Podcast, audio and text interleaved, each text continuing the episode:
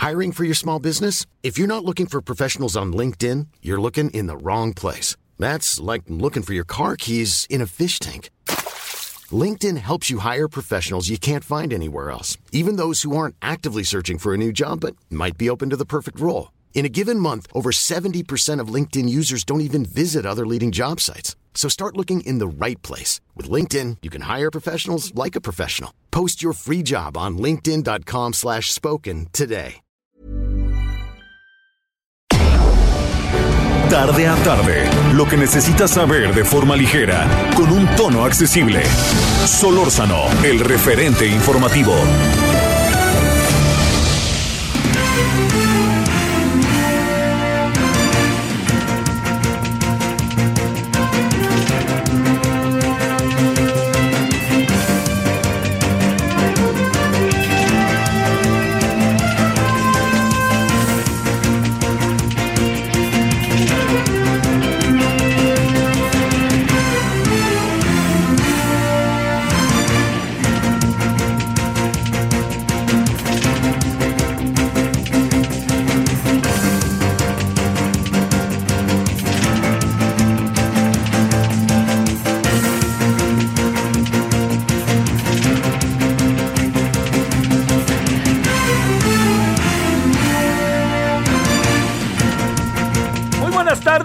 Gracias que está con nosotros en el día miércoles, miércoles 20 de octubre del 2021, 98.5 de FM, Heraldo Radio, su servidor Javier Solórzano y todo el equipo que hace posible la emisión, le damos las más buenas tardes, deseando que haya tenido usted un buen día, un buen día hasta ahora. Todavía queda mucho por el día y esperando que la pase bien. Hace un poquito de calor en la ciudad, eh, se ve brumoso más que vaya a aparecer la lluvia, pero en esto pues no somos especialistas, pero todo indica que no. Y este y le agradecemos que nos acompañe, está acabando el mes de octubre y no perdamos de vista que se acerca eh, ¿Tienen claro cuándo es el cambio del, del horario? A ver, espéreme. Tengo la impresión de que estamos en el 31, o sea, la, eh, la noche de sábado a domingo del 30 de octubre a 31 de octubre. Y recuerde que el día 1 de noviembre ya es este, pues todo indica que será un puentote, ¿no? 1 o 2 de noviembre es el Día de Muertos. En el caso de casi, casi todos los, eh, los lugares en donde habrá un desfile o algo parecido, bueno, se celebra todo el tiempo, ¿no? Pues, por ejemplo. Pero que quede claro que va a ser el sábado, el sábado 30 de octubre en el caso de la Ciudad de México, cuando habrá el ya muy famoso desfile. Y luego está el Gran Premio, que no, ahí sí no sé cuándo es, pero tengo la impresión de que es el 31, por ahí así. Bueno, también está por ahí el Gran Premio de México, que es un evento mundial, mundial, junto con la presencia de un destacadísimo piloto mexicano que se llama Sergio Pérez, el checo, que este, estará ahí, evidentemente todo el mundo estaremos viéndolo, porque hay muchas razones y condiciones para, para dejar claramente establecido que el checo Pérez puede puede estar ahí entre los primeros, ¿no? Lo ha venido demostrando eh, a lo largo de este año y en muchos años. Bueno, eh, le agradezco que entonces esté con nosotros, deseándole eh, buena tarde, como ya le dije. A ver, un tema que está en curso, importante. El tema se llama Rosario Robles Berlanga. Eh, Rosario Robles ha pasado por muchas vicisitudes, pero Rosario Robles ha provocado sus vicisitudes, ¿no? Algunas han sido muy cuestionadas por las propias mujeres hacia ella, ¿no? Otras muchas han sido su relación con grupos de poder, particularmente con en el sexenio pasado. Y otras más han sido cómo se fue desprendiendo una mujer de izquierda de la izquierda, que eso es un asunto que me parece, créamelo, eh, verdaderamente este, importante. Eh, le diría que las posibilidades de que salga están muy eh, dependientes de la fiscalía. Le voy a decir por qué. Porque yo, independientemente de las, de las digamos, de las condiciones en las cuales, eh, o las acusaciones, rectifico, las cuales se penden sobre ella, hay algo que uno no puede perder de vista. eh, Rosario Robles no pasó por un eh, proceso que pudiéramos marcar con estas características, aunque le enoje al presidente, del debido proceso. Entonces, lo que le planteo sobre el tema es que eh, nadie pone en cuestionamiento, porque para eso está la justicia, las responsabilidades que penden sobre Rosario Robles. El problema está para Rosario, y está, es lo que se está discutiendo esta tarde, es que si eh, el delito por el cual se le está persiguiendo eh, amerita estar en la cárcel. No de ahora, ¿eh? sino desde que la detuvieron. Bien o mal, Rosario Robles determinó, decidió Rosario, presentarse ante la autoridad. Ella estaba en España y se presentó ante la autoridad. Se presentó ante la autoridad y la autoridad dijo, puede haber fuga y la tenemos que detener, argumentando una licencia que ya no era vigente y sacando una licencia, este, ya sabe, ¿no? De, auténticamente del baúl de los archivos para decir ella está mintiendo porque sacó la licencia por fuera y no era cierto. Insisto, no estoy poniendo en la mesa dudas respecto a los, eh, a los delitos que pudo haber hecho la señora Rosero Robles. Lo que está en la mesa como duda es la forma en que la detienen y sí, esos delitos de los cuales se le acusa permiten que ella en casa pueda llevar el proceso sin necesidad de que esté detenido, lo que se llaman las medidas cautelares. Entonces en eso andamos. Entonces, como andamos en eso, vamos a ver qué pasa al rato. Así, qué pasa al rato. Eh, yo soy de la idea de que si no le, le meten otro delito, el otro delito sí está cañón, porque es un delito que se llama delincuencia organizada, y en ese sí no hay manera de que salga, ¿no? Pero vamos a ver si, si hay elementos o no. Yo diría, pues lo que usted y yo sabemos, ¿no? Y no lo digo en un tono de, ah, no, pero simplemente le diría, si nos atenemos a lo que eh, ha sido el trato, le, el trato por parte de la fiscalía a otras personas que han estado siendo acusadas, está muy claro, Emilio Lozoya, y el trato que le dan a Rosario Robles, aquí hay una diferencia, ¿no? No hay una diferencia, y además hay algo que también me parece importante. Rosario Robles, todo indica que le pidieron que fuera con el chisme, y Rosario no fue con el chisme. Ir con el chisme lo hubiera sacado de la cárcel pero ir con el chisme, pues ella tiene sus razones para no haberlo hecho. Y ir con el chisme, la tiene en la cárcel, pero independientemente de que no fue con el chisme, el gran asunto está en sí, dentro de los delitos que se le acusa, existe la posibilidad de que ella llevara a cabo el proceso en su casa.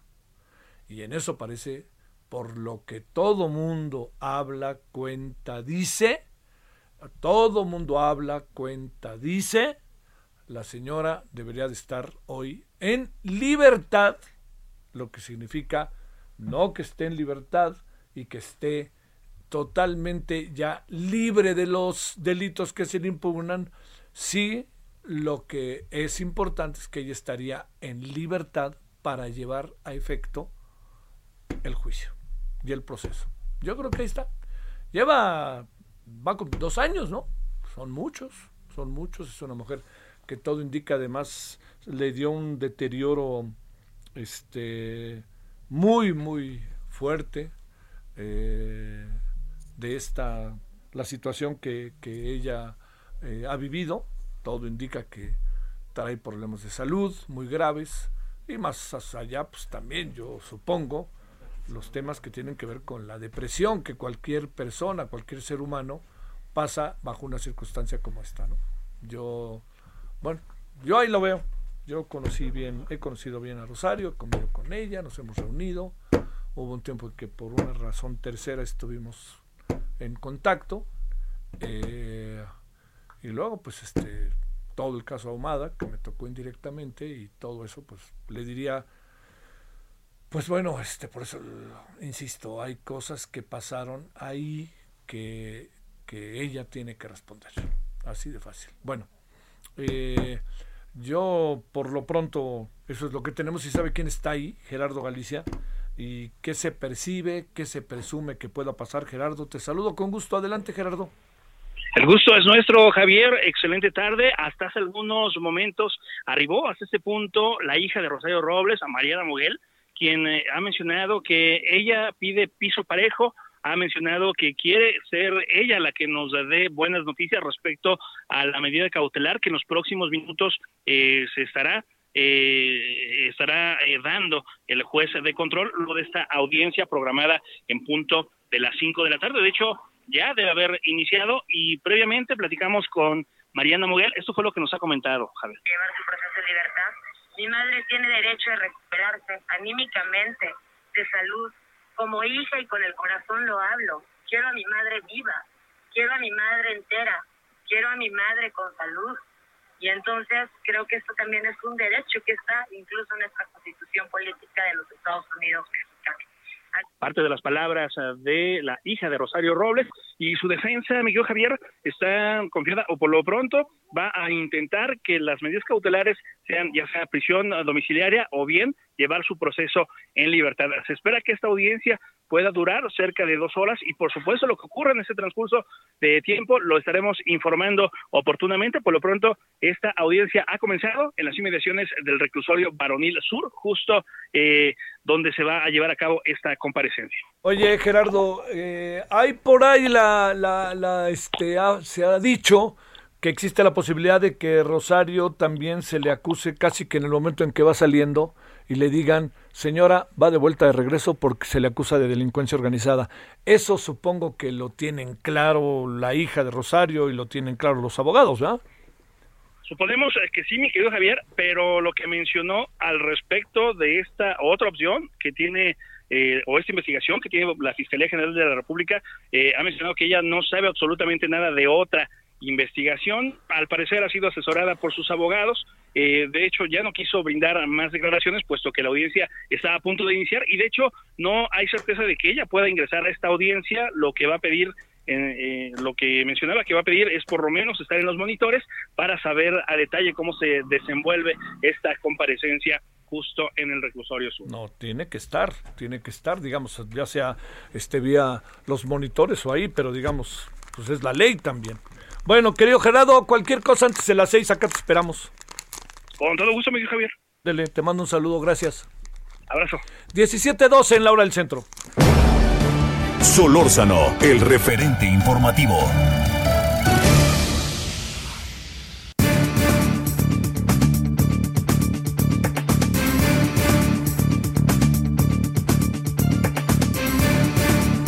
Aquí andamos entonces contándole en este día miércoles eh, que hoy se dio a conocer un asunto que ha llamado mucho la atención, eh, que tiene para variar que ver con el CONACIT.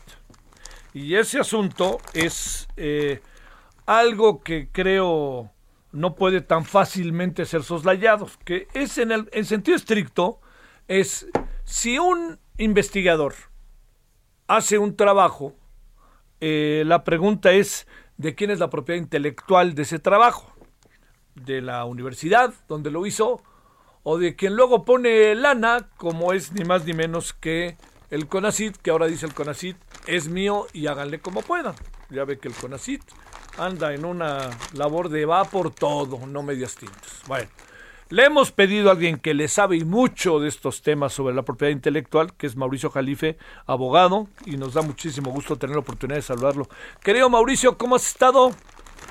Bien, Javier, con mucho gusto de saludarte, igual que a quienes nos escuchan. Y pues bien, has hecho creo que una descripción muy completa de esta interrogante sobre esta nueva posición que la, que la CONACIT está asumiendo, que en esta convocatoria para el Sistema Nacional de Investigadores que cada año emite con objeto de dar de alta eh, pues a nuevos investigadores o bien a reclasificar a los que ya existen no dentro del propio sistema pues incluye una cláusula que es totalmente novedosa en nuestro sistema que irrumpe eh, pues digamos que en el modelo que se tenía tradicional en donde pues sí el CONACYT digamos da este complemento o este incentivo a muchos de los investigadores en el país y de los escritores y de los eh, de las personas que hacen trabajo académico escrito, eh, pero a cambio de eso, pues incluye una cláusula en donde justo lo que, lo que menciona sucede.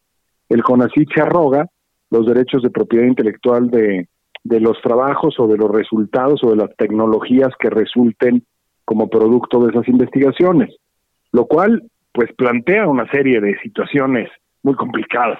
La primera es que normalmente, a ver, cuando, cuando un profesor, un investigador, un estudioso, un académico es contratado por una institución del Estado, una universidad, un centro de investigación, un instituto, eh, normalmente, pues de entrada, en los, en los estatutos y reglamentos internos de las instituciones ya hay pues reglas muy claras de que lo que ese investigador va a hacer en las labores de esa naturaleza, dentro y, eh, digamos encargadas por la institución, pues son derechos que se van a quedar en manos de la propia universidad o del instituto, eh, en el sentido de que el instituto responsable está guiando, está poniendo las condiciones, está pagando un sueldo y evidentemente las patentes o los derechos autorales que resulten, pues son de ese instituto y de hecho, eh, pues ahora digamos a nivel nacional, como sucede en muchos países donde se produce tecnología eh, como fuente de generación de riqueza, eh, pues hay interés de las universidades por estar en el ranking de, patentes, por ejemplo, ¿no? de cuáles son las universidades públicas que más están patentando en México. Y es un ranking muy interesante porque obviamente motiva a que las instituciones estén moviéndose de esta manera. Con esta regla que el CONACIT está introduciendo ya en las convocatorias, pues resultaría que el CONACIT se volvería la dueña de las patentes de entrada por ley y que en todo caso el CONACIT podría a través de un convenio autorizar la explotación de esas patentes o de esos derechos autorales a las universidades o a los institutos. Lo cual, bueno, pues de entrada suena absolutamente eh, injusto, porque es la universidad la que patrocina la mayor parte de la investigación. Primer tema. Segundo tema, eh, el hecho de ser dueño de una patente, Javier, no, no por sí mismo te, da ningún tipo de eh, ventaja per se. Hay que hacer una labor muy importante para promover las patentes, para hacer gestión de tecnología, para firmar con empresas que eventualmente se interesen. Y eso solamente lo hace la propia universidad. Y en tercera instancia, pues se rompe el esquema de recompensa o de remuneración que se haya firmado por los institutos y las universidades con sus investigadores. Entonces, de todas, todas, eh, esto, pues digamos, burocratiza y centraliza la propiedad intelectual que ha estado diseminada en los institutos y universidades y que ha funcionado muy bien. Es un modelo que ha costado años desarrollar. y realmente ha sido una labor complicada en México llegar a ese modelo, imitando obviamente lo que sucede en otras partes del mundo, en donde funciona muy bien, para que ahora de pronto, en un solo plumazo, se modifique, se trastoque para adjudicarle al CONACIT la propiedad de las patentes por el solo hecho de que van a dar un complemento del sueldo, digámoslo así, a través de el Sistema Nacional de Investigadores, ¿no? Entonces, pues digo, estaba despertando una tremenda preocupación en los investigadores, en las universidades, en los centros de investigación, porque pues ahora sí que esto no lo teníamos presupuestado. En sentido estricto, Mauricio, está en, digamos, la propiedad intelectual parte de la universidad para la que trabajan, del centro de, para el que trabajan, o es directamente eh, el propio profesor. A ver, sé que me lo planteaste, pero para plantear hasta dónde llega o puede llegar la mano de CONACIT. En realidad, eh, digamos, el acuerdo básico que existe entre el centro de investigación, el instituto y la universidad, con sus profesores, con sus académicos, con sus investigadores, con sus estudiosos, con su personal, es que siempre existe la propiedad en favor de la universidad o del instituto con un reconocimiento del pago de una regalía o de una compensación al profesor o al, al que aporta la tecnología o la investigación según se realice la propia explotación comercial de la tecnología o de los derechos resultantes.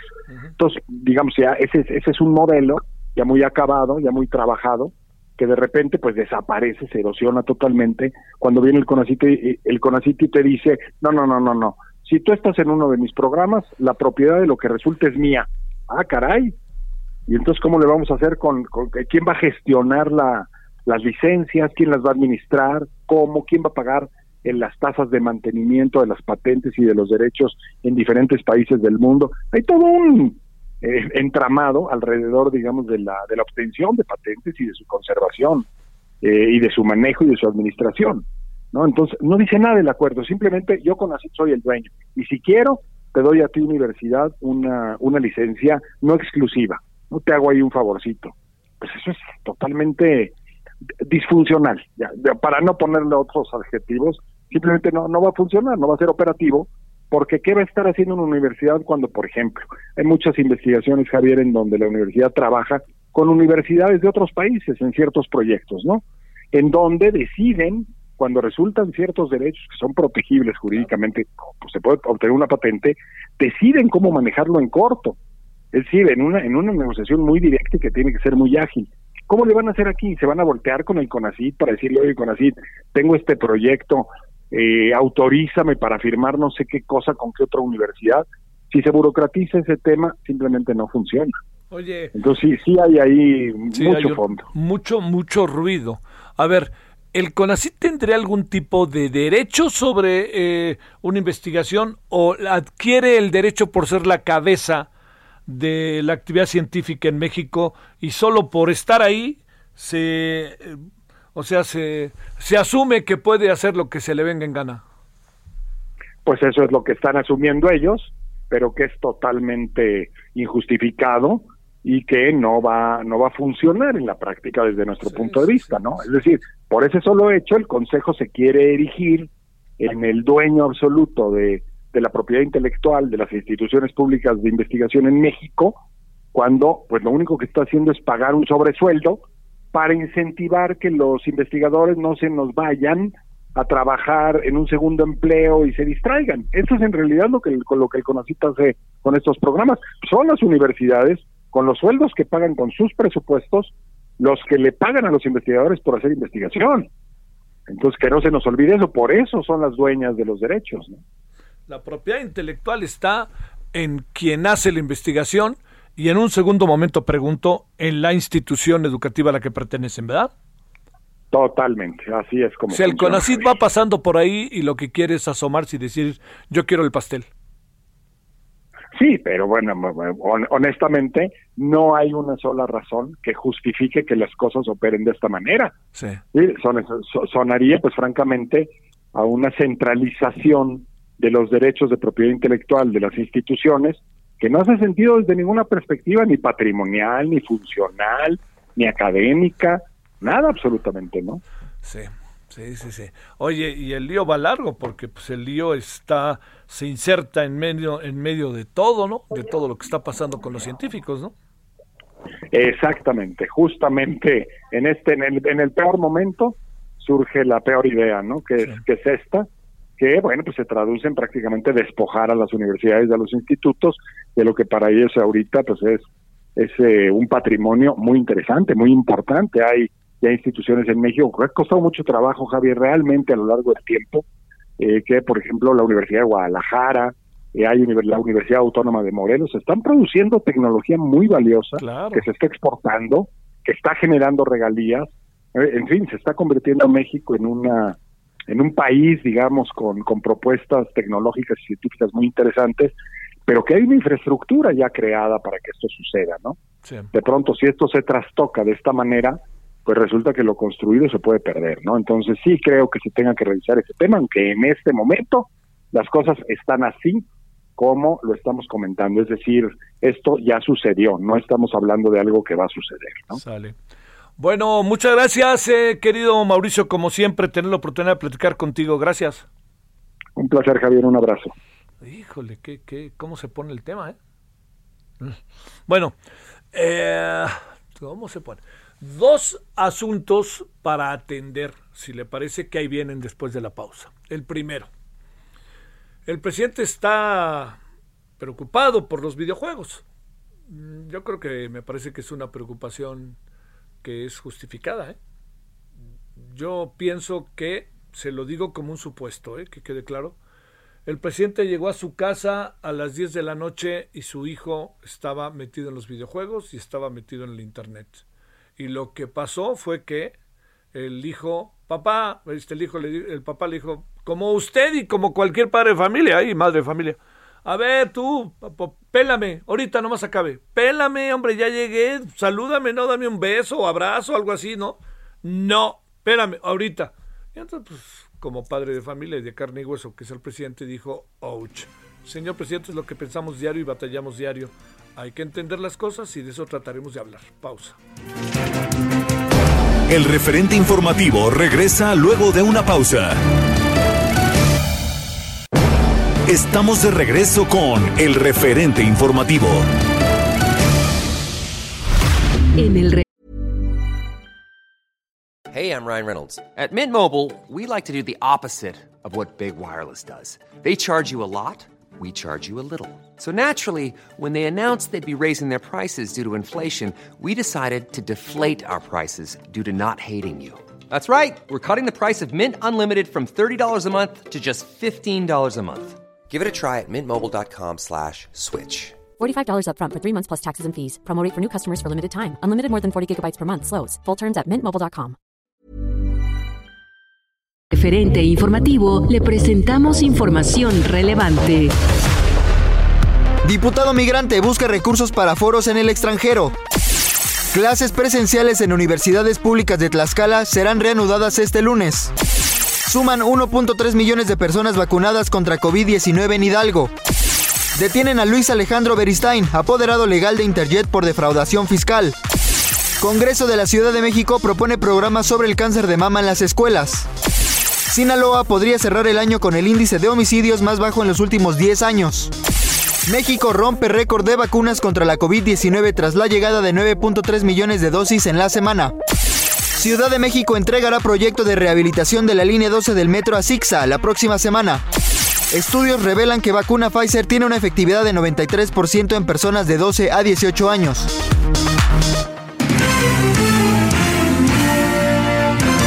Esperamos sus comentarios y opiniones en Twitter. Arroba Javier Solórzano. Arroba Javier Solórzano.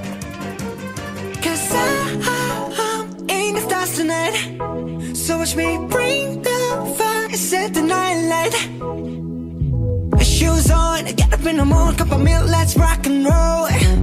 Kink out, kick the drum, rolling on like a rolling stone. Sing song when I'm walking home, jump up to the top of the brown.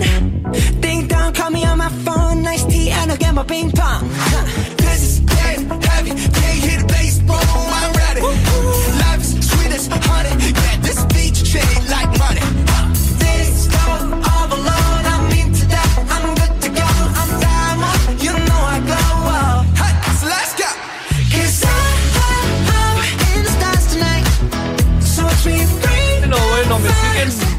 siguen, boicoteando aquí, Chihuahuas, ¿no? ¿Quién escoge la música? Ya sé que son muy conocidos. A ver, F, BTS, este, BTS. Bueno, a ver, dame todo su currículum. ¿De dónde son? ¿Dónde nacieron? ¿Corea del Norte o Corea del Sur? ¿En dónde? ¿Cuáles son sus influencias musicales? Estoy esperando. No contest. Es, pop. Bueno, el pop lleva el- años, décadas. Bueno, bueno. Permission to Dance on Stage, el cual se realizará en Corea del Sur y se meterá en todas partes del mundo. Es el grupo que se llama BTS. Entiendo su importancia, ¿no? Y esta canción se llama Dynamite. Mejor hubiéramos puesto a los Dynamite. Bueno, 17.33 en hora del centro.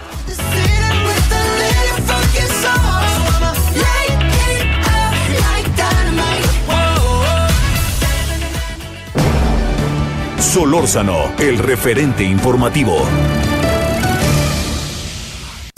A ver, pon lo que estábamos escuchando.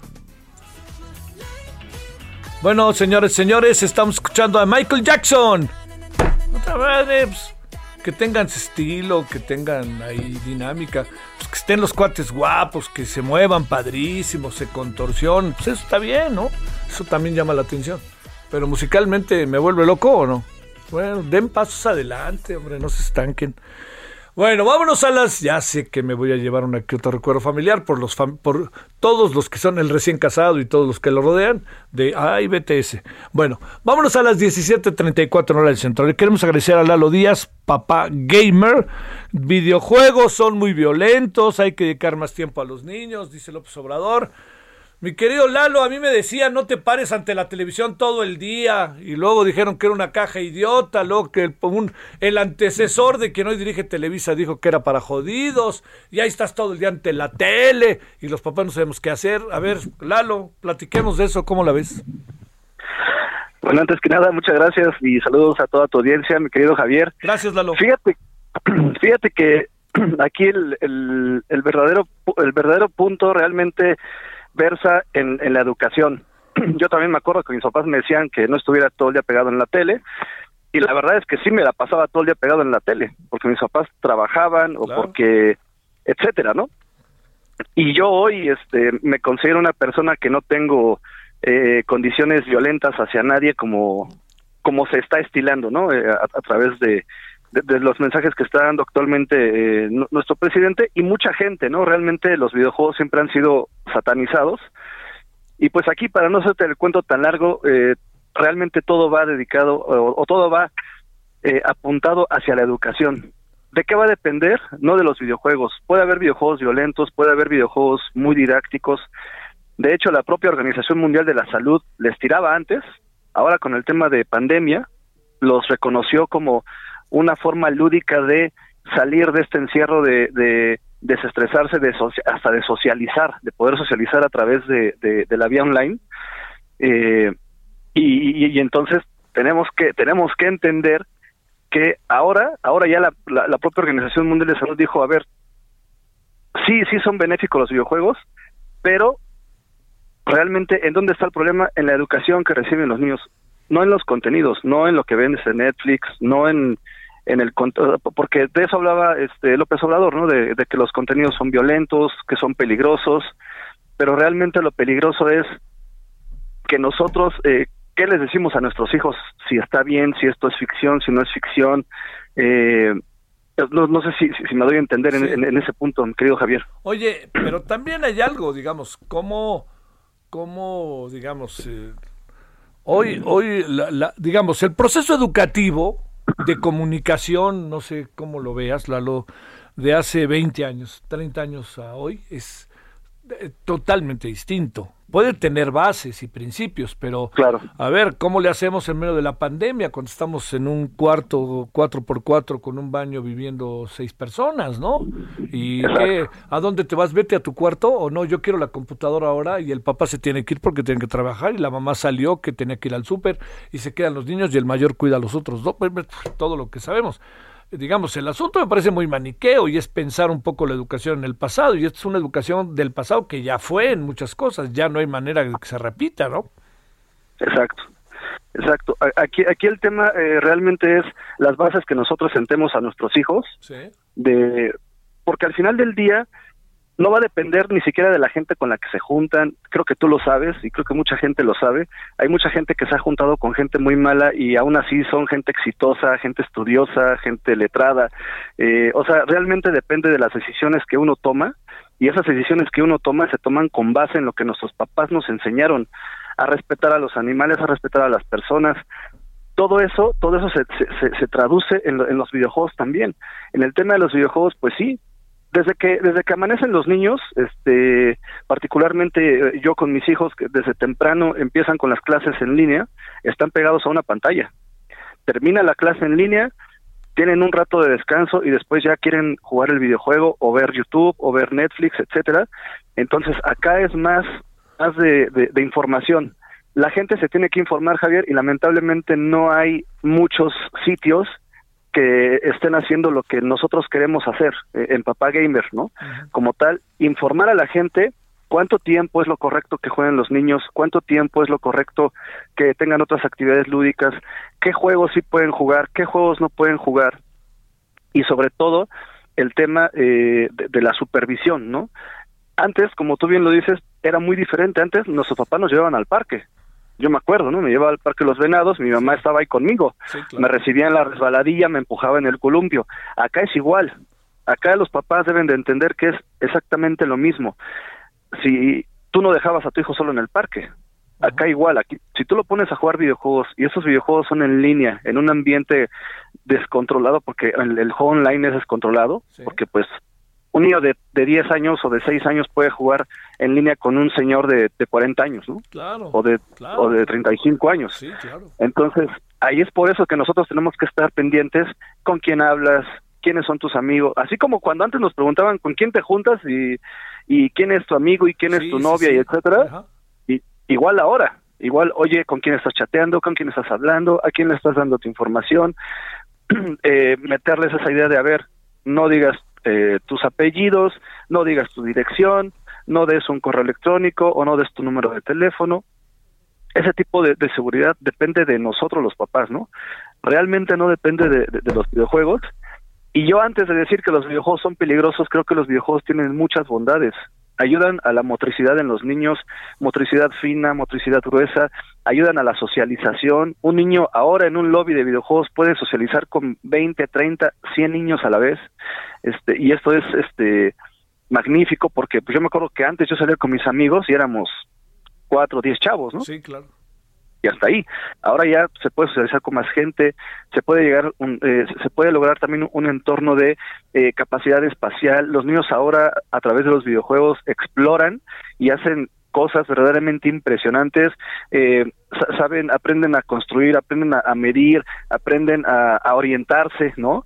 Este, y es increíble porque tú lo ves, digo, yo lo veo con mis hijos y cuando me dicen, oye, es por acá, ¿verdad, papá? Oye, yo vi en un video que eh, ya, ya, ya vamos llegando al Museo del Papalote porque yo me acuerdo que vi esta calle y este puente y esto, o sea, hay muchas cosas que se pueden tomar de los videojuegos de una forma correcta y siempre, y siempre como en cualquier cosa, Javier, cualquier cosa en exceso va a generar adicción y si no sentamos unas bases y valores pertinentes en los niños, pues claro que puede generar este violencia, ¿no? Claro.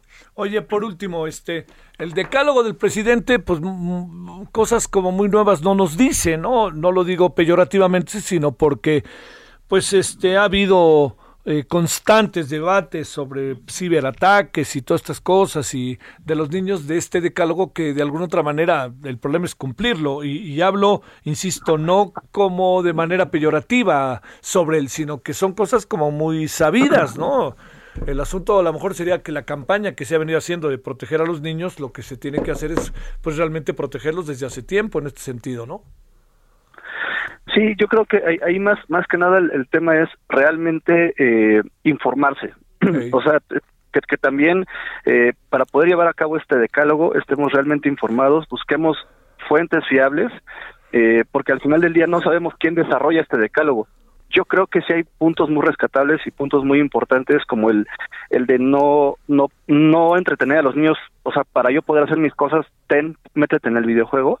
Este, de hecho, en, pláticas que yo he dado, yo lo he dicho, en, en ese aspecto apoyo esa parte de que los papás no deben de usar los videojuegos como para deshacerse de los niños, ¿no?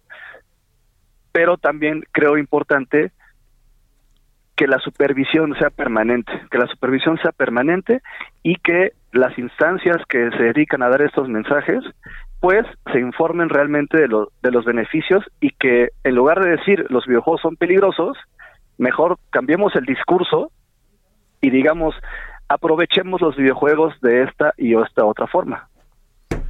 Bueno, mi querido Lalo, pues sigamos con el tema, porque mañana todo otra vez. Yo lo que digo es que el presidente llegó a su casa y a lo mejor su hijo andaba en otra cosa y ahí tomó conciencia de en lo que están cientos de miles de millones de familias, ¿no? Seguramente, Sí, seguramente, y pasa, y pasa en, en Claro. muchas casas, pero pero aquí estamos nosotros, mi querido Javier, para, para ayudarlos en, Claro. en en cualquier este cosa que necesite nuestro nuestro querido presidente y también toda la gente que tenga dudas sobre qué hacer con su hijo gamer, eh, eh, Papá Gamer Mex, pueden este ahí contactarnos y vamos a estar siempre este, contestando todas las dudas que tengan y apoyándolos en lo que se necesite. Sale, te mando un gran saludo, Lalo. Muchas gracias, ¿eh? Igualmente, Javier, gracias a ti. Hasta luego, gracias. 17:43 en la hora del centro. Solórzano, el referente informativo.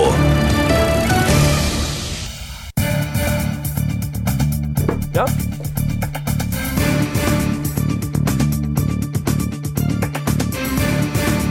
Bueno, vámonos a las 17:43 en la hora del centro. Eh, no es que eche a andar una diputada el tema, ¿no? Este.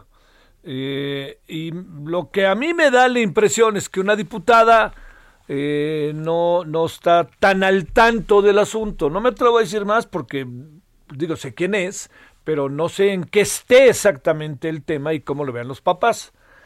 Ella dice, lo más reciente que tiene es lo que dijo, eh, espéreme, lo tiene acá, ahorita se lo digo.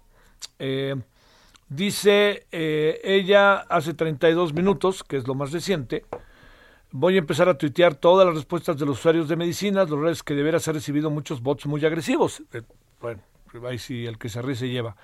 Diputada señora Mendares, el tema de las medicinas, si hay faltante de claves para entender que estamos en la transición, proveedores con los anteriores y robo de usos como usuario del sistema de salud, el abasto se normaliza, es como se enfrentó el huachicol. Es lo que ella dice, ¿no? Y dice que es falso, que, que, o sea, incluso ayer fue bastante provocador, me atrevo a decir el asunto, ¿no? Bueno, todo esto se lo cuento porque, pues, qué mejor que hablar con los padres de familia, ¿no? A ver, con uno de ellos y que nos diga si ustedes, padres de familia, madres de familia, el problema no es el abasto, porque si hay abasto y que nadie le ha demostrado a ella que no se han entregado las medicinas como ella lo dice. El asunto, ¿por qué adquiere dimensión? Porque ha acaparado la atención de las redes. Es por eso, porque el asunto de suyo con diputados sin ella es un tema importante. Bueno, Israel Rivas, papá de Dana, niña enferma de cáncer. Querido Israel, ¿cómo has estado? Javier, te saludo con mucho gusto, muy buenas tardes, con la bendición de Dios, ahí la llevamos bien, más o menos, ¿no? Ahí, ahí ya sabes, con esta pandemia, pero dentro de lo que cabe bien. Qué bueno. ¿Cómo está Dana? ¿Bien?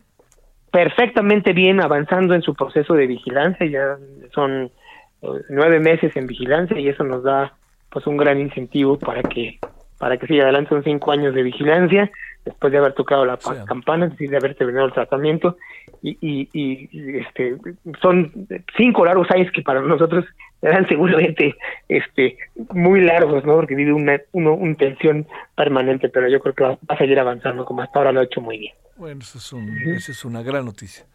Sé que ha seguido Claro. lo que ha dicho la diputada eh, de Morena, eh, que además sigue diciendo que, este, que el asunto nadie le ha podido demostrar lo que ella ha dicho y en las redes pues se le fueron encima porque parece también, el texto pareciera un poco insensible. No, no, lo creo, pero, pero lo parece por la forma en que se expresa. A ver, ¿qué le decimos a la diputada? Bueno, primero que nada, primero que nada, eh, Javier, sí que sí que los conozco muy bien a la familia, son mis paisanos, son de San Cristóbal de las Casas, Sí, sí, son chiapanecos, sí, sí, sí. y además son de San Cristóbal. Te Puedo decir que conozco a sus hermanos muy bien, me conocen, han estado en, en tu casa allá en San Cristóbal, eh, eh, no no de ahorita, de hace 30, 40 años. eh, o sea, los conozco perfectamente bien. Y, y, y la verdad que yo te voy a decir algo, es, es, es eh, hay cosas que no se deben de decir con tal de quedar bien con alguien. Y ese alguien es el presidente de la República sabemos todos abiertamente la relación que tiene eh, eh, Patricia Armendáriz con, con el presidente de la República. Sabemos, es su consentida, su preferida, su... Oye, sabemos, pero había, oye, ah, Israel, pero había trabajado ella, y no lo digo peyorativamente, haciendo el trabajo con autonomía, si quieres o no, con Salinas, con Cedillo, con muchos otros, ¿no? Pero ya ves que parece que en este sexenio, y perdón que me meta en el tema de, la política, pero es que no- uno, tiene que ver con lo otro. Eh, eh, Parece que todo mundo quiere quedar bien con, con el presidente el día de hoy, a costa de lo que sea y a costa de decir lo que sea. Y, y eso a mí me parece muy lamentable nuevamente que otro actor político de la talla de, de, de Patricia Armendáriz, que es una familia bastante respetable allá en Chiapas, que han trabajado para gobiernos priistas y panistas, eh, eh, y son muy respetables finalmente, ¿no? Y que son, son muy conocidos ahí en el sureste, diga esta tremendísima aberración de que el desabasto de medicamentos es falso, o de que no está ocurriendo, o de que no ocurrió. Esta parte negacionista de algunas partes muy radicales, o no sé si Patricia, a mí no se me hace que sea radical, pero como muy cercanos al presidente, o muy, o muy queriéndole dar gusto, me parece tremendamente ofensiva hacia quienes han padecido eh, en este caso concreto, el desabasto de medicamentos. Y estoy hablando de más de 20 mil padres de familia, madres de familia, y de más de 20 mil niños que en carne propia han vivido una desgracia, por los que sufrieron daños graves en su salud, por los que murieron. Yo, yo, yo, a mí no me cabe en la cabeza, por ejemplo, si, si, le habláramos de Esperanza, le dijéramos, ¿qué opinas, Esperanza? Si tu hijo recayó porque no tuvo los medicamentos. ¿Qué opinas de esta diputada? A mí me parece una, una vergüenza, ¿no? Escuchar eso de parte de ella, ¿no? Y a mí me parece también muy raro que quienes se atreven a decir esto jamás han estado en reuniones, porque ahí te va la otra. Ferrer la semana pasada, el del INSABI, dijo precisamente que había desabasto en los estados que porque se lo estaban robando. Eso fue lo que dijo, sí. Entonces, pero, pero si, nos, si, vamos atrás, el mismo presidente de la República ha aceptado por muchas razones eh, eh, que, hay, desabasto. La misma oficial eh, de Hacienda, o la oficial mayor de Hacienda, Tarea Lagunes, dijo, pues sí, hay desabasto. Y muchos actores del mismo gobierno, el mismo secretario de Salud ha dicho, pues hay desabasto. El mismo Hugo López Gatel, que después ha dicho que sí y que no, ha, dicho que, que el desabasto es una realidad. Y de hecho es una realidad lo que pasa es que invitaríamos a Patricia, con todo respeto, y, ojalá que me esté escuchando por ahí mi paisana Patricia Rendáriz, ojalá que este nos pueda acompañar algún día a un hospital, ¿verdad? Que atienda a niños con cáncer y que se, y que se dé cuenta de lo que sufren las familias, de lo que sufren los niños, pero además también de, de que se dé cuenta de que es un protocolo contra el cáncer, un protocolo oncológico, que no es un medicamento y que hay desabasto cuando falta de esos 18, de esos 20 o 25 medicamentos que lleva un niño en un periodo, en un lapso de cuatro años, cuando no le dan un medicamento hay desabasto porque se está alterando el, el, el, el, protocolo. Tal vez a Patricia le están informando mal, Javier, tal vez están diciendo que, que sí hay medicamento y ella tal vez está viendo que se están poniendo los medicamentos, pero no les están poniendo los que deben ser y como deben ser y en tiempo y forma. ¿no? eso es desabasto finalmente, porque no hay de los 25 medicamentos no hay 5 o no hay 6 y, y en lugar de 18 les están dando 12 eh, o 13, pues hay, hay una alteración y va a haber repercusiones graves en la salud de estos niños, ¿no? Porque los protocolos no los inventó el mago Jaudini ni, ni, los inventó la señora. ¿Es cierto, que el, ¿Es cierto que el 40% de los medicamentos se roban, como dijo el del Insabi? No lo sé, a mí se me hace muy extraño, de verdad, que a mí se me hace muy extraño que, que solo son dichos, ¿no? Y vuelvo a, vuelvo a la cuestión del robo. ¿Qué pasó con las investigaciones del robo de hace un año? ¿Te acuerdas? Que nos dijeron ahí en Palacio Nacional. Yo estaba presente ahí. ¿Qué, no, qué, qué pasó? ¿Qué avances hubo? Parece que nada, ¿no? Bueno, yo no sé que haya pasado algo, ¿eh? No, yo tampoco. Yo lo que sé es que no hay nadie en la cárcel. Este, todo fue muy misterioso. Eh, pues lo mismo, aquí parece ser lo mismo los dichos de Fred, se roban los medicamentos. ¿Quiénes? ¿Dónde? ¿Dónde está una investigación? ¿Dónde hay una carpeta de investigación? ¿Dónde están las instancias eh, de la justicia investigando esta situación tan compleja? Porque a mí me parece que si se están robando los medicamentos en hospitales de provincia, tendría que ser un escándalo y, no solamente un escándalo, tendría que haber una investigación, seria de parte de autoridades jurisdiccionales. Oye, ¿fue, ¿fue una puesta en escena lo que le hicieron a una legisladora de Morena en la Cámara?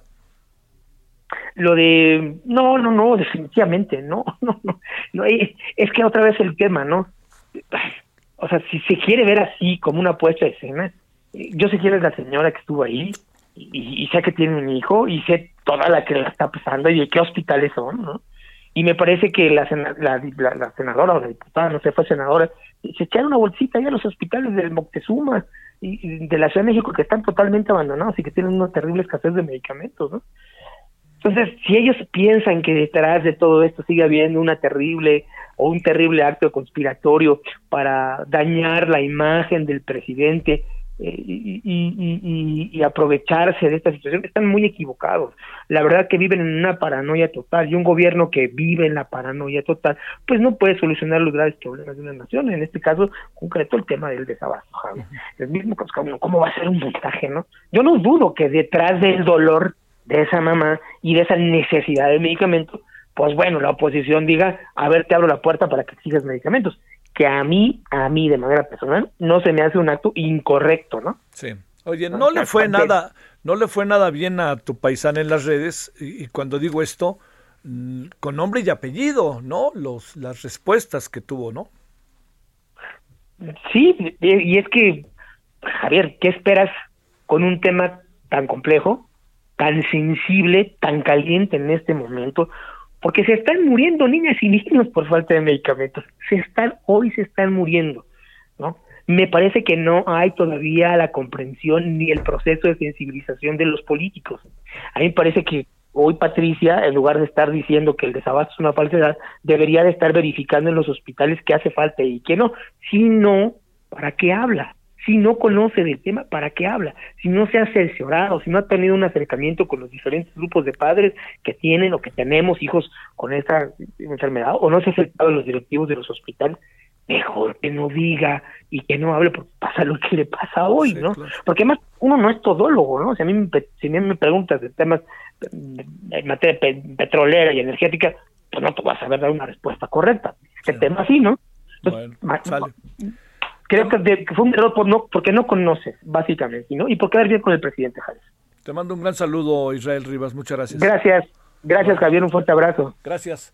Ahí, ahí sigue, por cierto, la, la, diputada ha mandado más opiniones, ¿no? A ver qué, qué, le parece. Bueno, ya le contaremos al rato lo que pueda pasar con Lucero Robles y todos los temas en la noche, a las 21 horas en Hora Centro. El referente en televisión, canal de televisión abierta, servidor Javier Solórzano. Le esperamos al rato, ahí tarde. Hasta aquí, Solórzano, el referente informativo.